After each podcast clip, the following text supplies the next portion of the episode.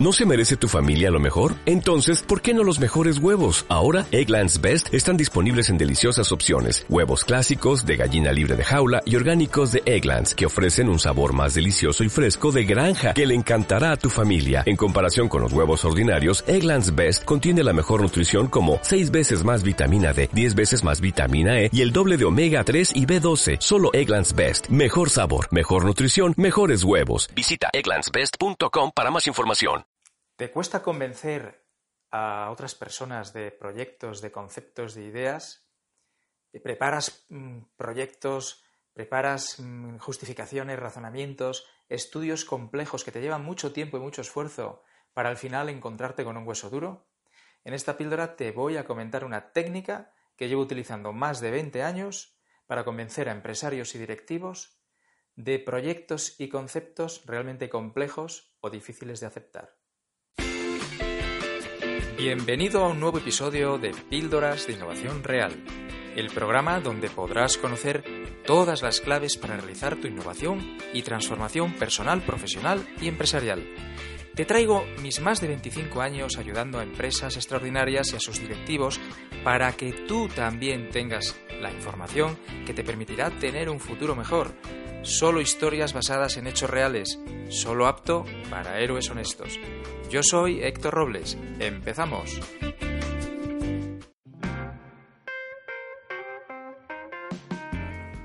¿Cómo aprendemos? Pues aprendemos a través de las emociones, aprendemos a través del sentir. Los sentidos son el canal de nuestras emociones y es como se aprende o como convences también a otro. Verás, eh, normalmente tomamos, bueno, normalmente no, tomamos las decisiones primero de manera irracional, emocional, a través de emociones, y luego le tenemos que dar un argumento a nuestro cerebro racional para que esté tranquilito. Entonces, recuerda, el paso es primero a través de las emociones, nos inventamos, nos inventamos un argumento para que nuestro cerebro racional y también nuestro interlocutor, nuestro jefe, nuestra empresa, nuestra pareja, etcétera, estén también tranquilos, porque en este mundo occidental nos han enseñado que lo racional tiene valor, lo, que no es explicable y lo irracional no vale para nada. Pero como la ciencia ha demostrado que es justo el proceso inverso, yo creo que es muy inteligente entenderlo y poder hacer algo con ello, ¿no? Entonces, primero las emociones, después el argumento y el lado racional ya más, tranquilito ya tiene un argumento que justificar. Con lo cual, si queremos convencer a alguien, ¿qué tendríamos que hacer? Darle argumentos, esto es lo que hemos hecho toda la vida. ¿Cuántas veces has preparado argumentos y argumentos, informes complejos, estudios muy complejos y costosos? Has eh, eh, invertido una energía tremenda en preparar todo esto para que luego el interlocutor diga, no, no me convence, no vamos a ir por aquí, no lo quiero, no lo compro. Resulta que lo que falta es entender que él necesita sentir eso que tú le estás proponiendo. ¿Cómo sentimos? Pues como hablábamos antes, sentimos a través de los sentidos. Por cierto, abro paréntesis, la intuición, por lo tanto, se convierte en una habilidad que deberíamos de potenciar y desarrollar, pero eso dará para otra píldora. La intuición es la clave de los negocios. La clave del éxito en tu vida es empezar a operar, o una de las claves, operar en base a la intuición, no tanto al lado racional. Bueno, dicho esto, ¿Cómo eh, sentimos a través de los sentidos? Por ejemplo, el sentido del oído, ese es el que más trabajamos ahora. Es decir, cuando yo hago un argumento, lo que hago es yo lo cuento o lo escribo en un informe. Lo proyecto en una pantalla y tengo que convencer. O lo voy hablando yo y tengo que convencer. En el mejor de los casos metemos algún gráfico que ya es visual, es la vista. Pero bueno, de eso hablamos luego, ¿no? Pero fíjate, solo en el, en el sentido del oído tienes la capacidad de mejorarlo. ¿Cómo? Con la música. La música ya es sentimiento puro. También la palabra si sabes utilizarla, pero la música es sentimiento puro.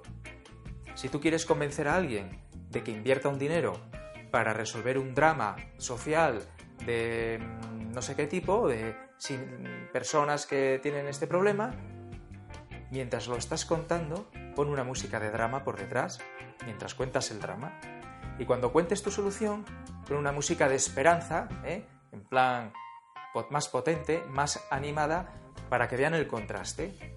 Eso no es racional, eso lo va a sentir él. Solo con eso ya has ganado mucho. Bueno, y estamos hablando solo del sentido del oído.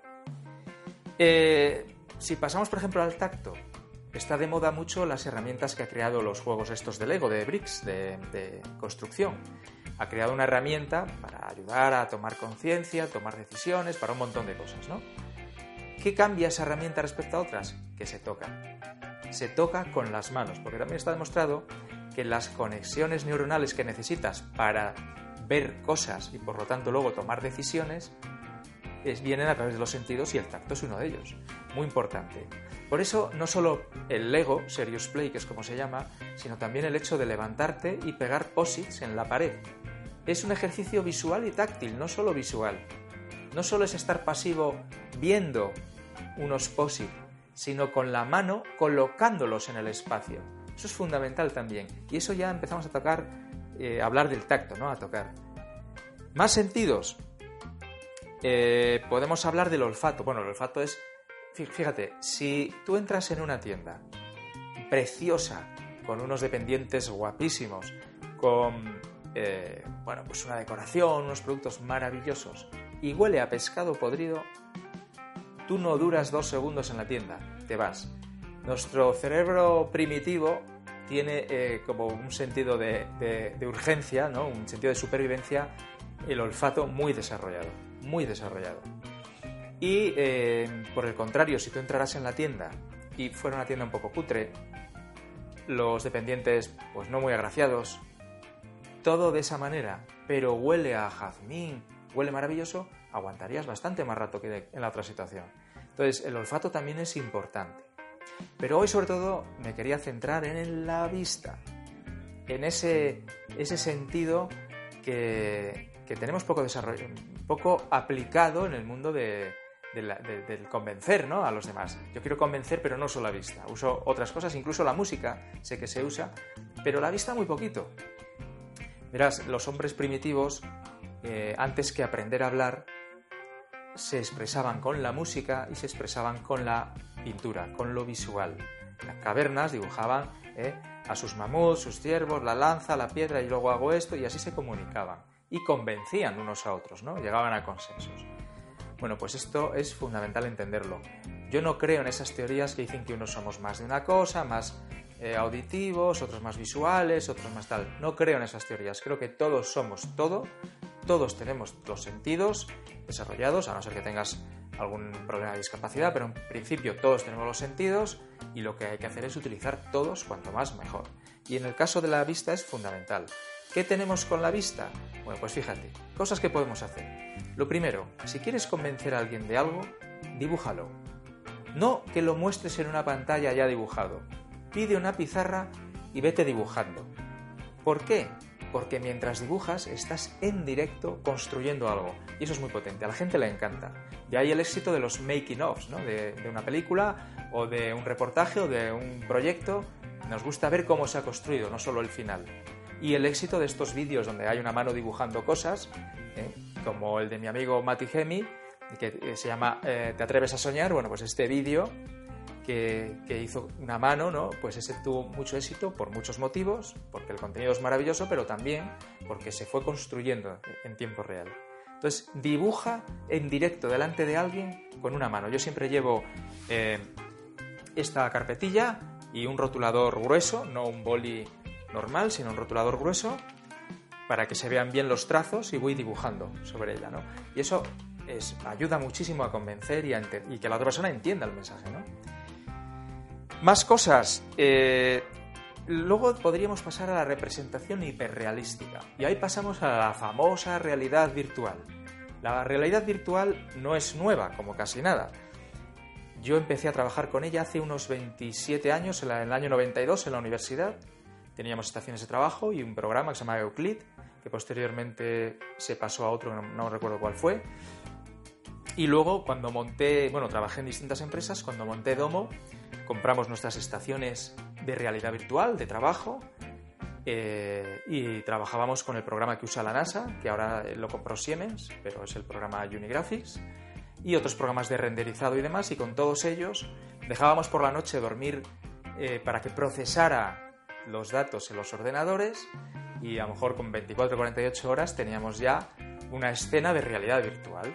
Recuerdo haber hecho, bueno, todos los proyectos tenían nuestras escenas y, pues, por ejemplo, nos llegaba ThyssenKrupp y nos decía, queremos que nos ayudéis a diseñar, a inventar las, eh, las escaleras del futuro, las escaleras mecánicas.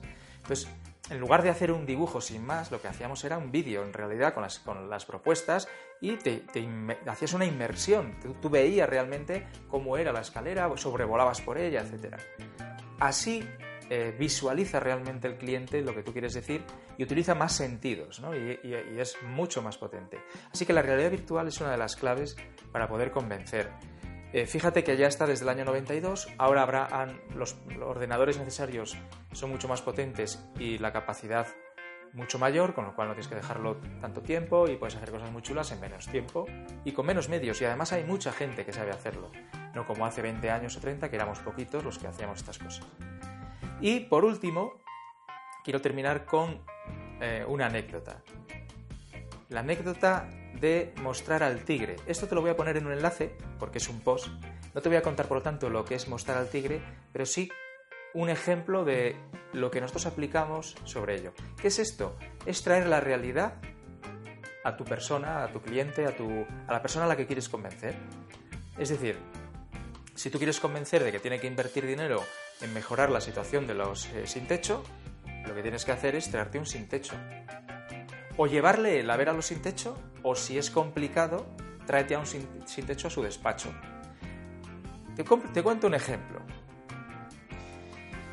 En el proyecto de, de mejora de los sistemas de comunicación de un hospital que hicimos hace tiempo, que fue muy premiado y que de hecho estamos dando una formación sobre él, sobre el caso de estudio, el CEO de la compañía, bueno, el equipo directivo, no terminaba de ver el valor de, nuestra propuesta, no terminaba de verlo, eh, a pesar de que habíamos hecho un estudio racional de etnografía, habíamos ido al hospital, habíamos visto con distintas técnicas cómo funciona todo, etcétera, etcétera.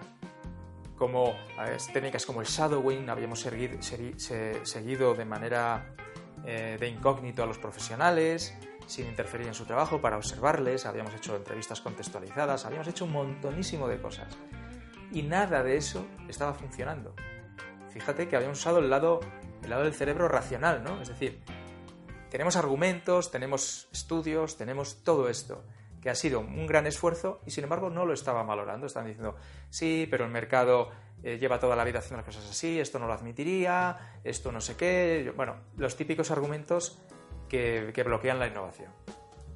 ¿Cómo lo desbloqueamos? Bueno, pues un día me senté tenía una reunión express en casa del cliente.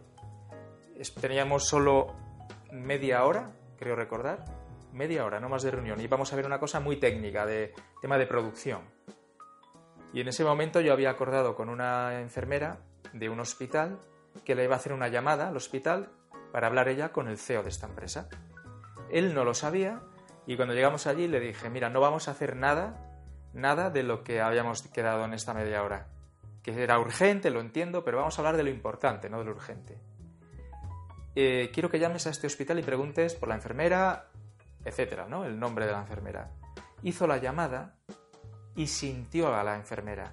Es decir, ya no era un intermediario, Héctor Robles, el que le contaba lo que habíamos observado en un estudio.